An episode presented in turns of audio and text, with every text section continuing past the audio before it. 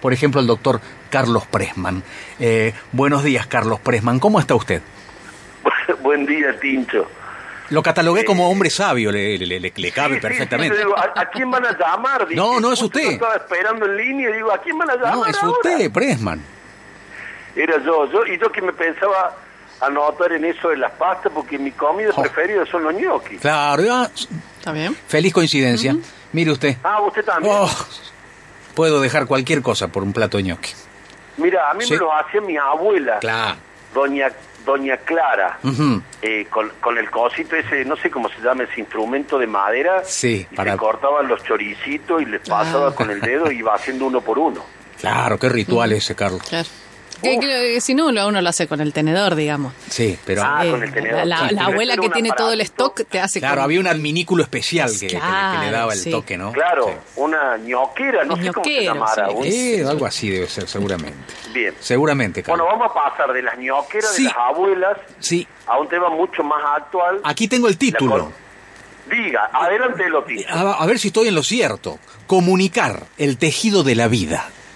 Comunicar, dos puntos o coma, o punto y coma, el tejido de la vida. Exacto. Me interesa, me Eh. interesa de los pies a la cabeza. Ah, a mí también me interesó preparar esta columna, que primero tiene un verbo, ¿no? Comunicar, ¿no? Lo que hacemos humildemente en Mira quién habla es tratar de comunicar algunos aspectos relacionados con la salud. Sí. ¿Está bien? Muy bien.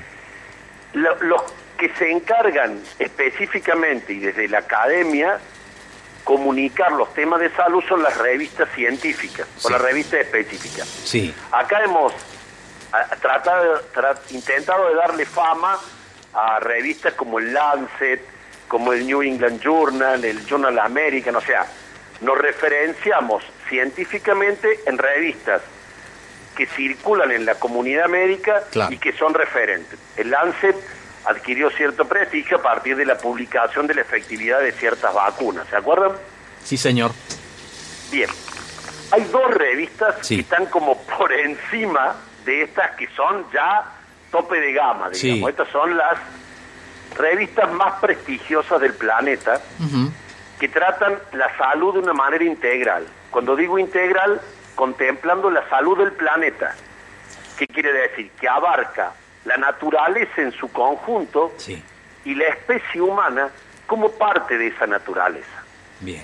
Estas revistas son la revista Nature, Nature, Sí. y la revista Science. Sí. Estas revistas tienen para publicar en ellas una cantidad de referatos, eh, gente que estudia la redacción, la elaboración de la investigación, etcétera, etcétera. Y como todo medio de comunicación, que en última instancia lo es, tiene editoriales. Sí. ¿Qué hace el editorial de la revista Nature o Science?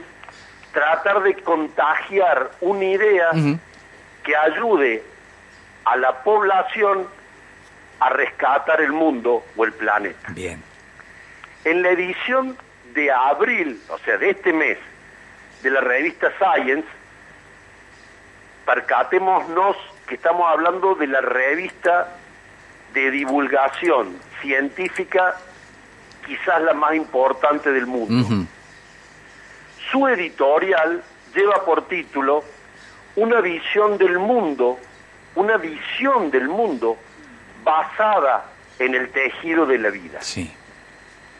El título de nuestra humilde columna es Comunicar el tejido de la vida. Lo prestigioso de esta revista y de este editorial lo vuelve significativo en nuestro programa porque la autora de ese editorial es la doctora Sandra Díaz, bióloga, Claro. que vive a pocas cuadras de la ciudad de Córdoba Claro. y que se formó en la Universidad Nacional de Córdoba Sí, señor. estudió biología y ella escribe, la doctora Sandra Díaz, que es considerada Una de las mentes más influyentes del mundo. Así es. Ella escribe este editorial que lleva por título Una visión del mundo basada en el tejido de la vida. ¿Y por qué me parece interesante compartirla con los oyentes de Mira quién habla? Porque utiliza un recurso que es el que hemos tratado de lograr en cada encuentro de lunes. Encontrar metáforas. Bien. Encontrar narrativas para una problemática. Me acuerdo ahora, mientras hablo con vos, Tincho, Sí. cuando empezó la pandemia, que queríamos usar, en vez de la metáfora de la guerra, Sí. usar la metáfora del campeonato de fútbol, ¿te Ujú, acordás? sí, me acuerdo. De las naciones y que este era un mundial contra el coronavirus.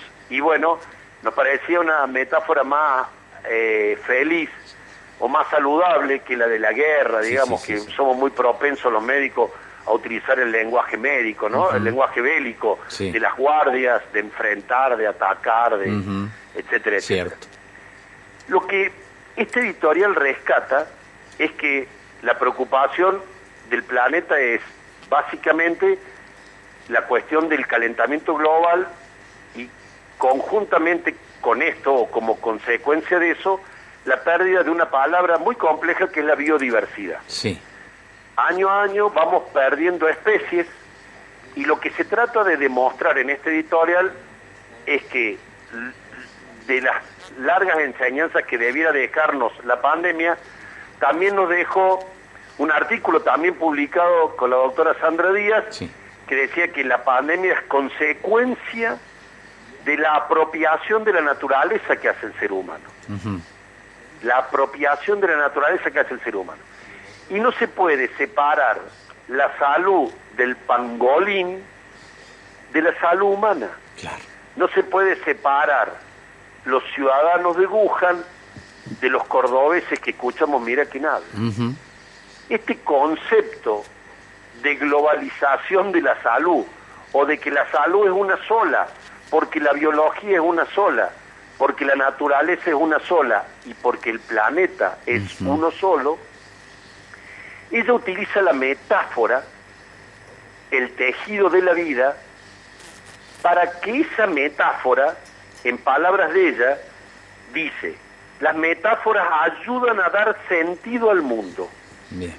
proporcionan un andamiaje para el pensamiento que a su vez enmarcan la acción.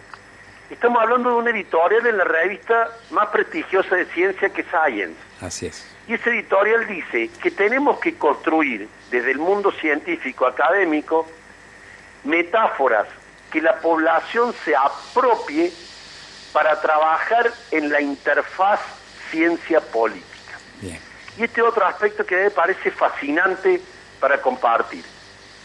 ¿Cómo hacemos para que todo lo que la ciencia ha producido sobre el tejido de la vida se vea permeado en la población bajo el concepto de tejido de la vida? Tenemos que cuidar la urdimbre de la cual todos formamos un hilito invisible, pero ese hilito hace que esa red nos pueda contener para influir en las decisiones políticas que transformen los modos de producción, de consumo, de los subsidios a determinadas energías renovables, de los subsidios a determinadas formas de trasladarse, de qué consumir y qué no, y cómo tratamos de reemplazar con esta metáfora del cuidar el tejido de la vida por la extinción de las especies, de la biodiversidad, consecuencia del calentamiento global.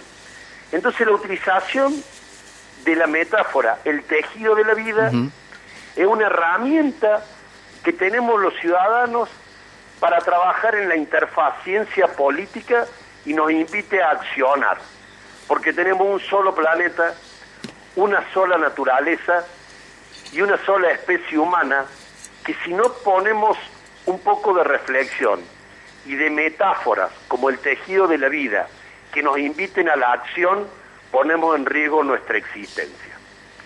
Hoy queríamos compartir la editorial de la revista Science, escrita por la doctora Sandra Díaz en este mes de abril, para que tomemos conciencia, para luego actuar en el cuidado del tejido de la vida.